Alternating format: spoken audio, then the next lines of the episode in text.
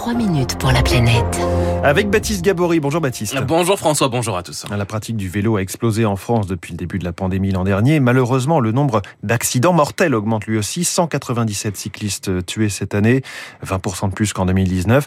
Les associations montent au créneau. Il est possible, disent-elles, de mieux protéger les cyclistes. Oui, associations, mais aussi euh, proches de victimes comme Anne Bagro. Sa fille, Grace, a été tuée il y a un peu plus de deux ans à Rennes alors qu'elle se rendait à son travail renversée euh, par un camion à un carrefour, un drame qui aurait pu être euh, évité selon Anne Bagro. Ça faisait à peu près une dizaine d'années que ce carrefour était dans le collimateur des associations. Et ma fille m'avait dit qu'elle empruntait les passages piétons avec euh, son vélo à côté d'elle parce que ben, elle n'était pas en sécurité. Ce qui a fait que ce matin-là, elle l'ait, elle fait, je ne sais pas. Quand elle a démarré après le feu, elle s'est fait euh, prendre un sandwich entre le terre-plein et le camion. Elle n'avait pas d'échappatoire, si vous voulez. Anne Bagro a depuis décidé de se mobiliser. Elle mène un combat, son combat, dit-elle, pour revoir les aménagements cyclables.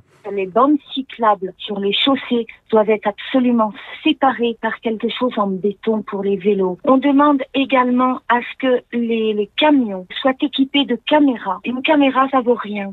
Ça vaut quoi? 50 euros. Il va falloir combien de morts, combien de vélos par terre pour que les villes comprennent que sur un vélo, il y a une vie? Les caméras sur les camions, c'est là un des sujets euh, majeurs. Dans beaucoup d'accidents mortels en ville, un des camions euh, sont impliqués en raison des angles morts de ces véhicules, euh, comme ça a été le cas encore début novembre à Paris, place de la République, avec un cycliste de 30 ans renversé lui aussi donc par un camion. Les associations réclament depuis des années l'obligation pour ces véhicules de caméras latérales ou caméras 360 degrés. Olivier Schneider est le président de la FUB, la Fédération des usagers de la bicyclette. Il existe des solutions techniques, ce qu'on appelle la vision 360, c'est-à-dire que vous équipez de, de petites caméras autour des, des, grands gabarits, donc des bus ou des poids lourds ou des camionnettes, et ça permet sur un écran d'avoir une, une vue comme si on était au-dessus du véhicule et de voir, tiens, il y a un piéton, tiens, il y a un cycliste, mais on peut tout à fait aussi décider que bah, les grands gabarits qui ne sont pas équipés à certaines heures, aux heures de pointe, et notamment devant les écoles, bah, leur interdire tout simplement de circuler le temps que tout le monde s'équipe.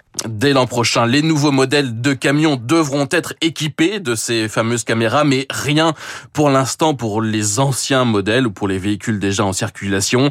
Les associations demandent également plus de sécurité pour les pistes cyclables, plus de pistes en site propre, c'est-à-dire euh, séparées hein, des voies réservées aux automobilistes et plus de continuité.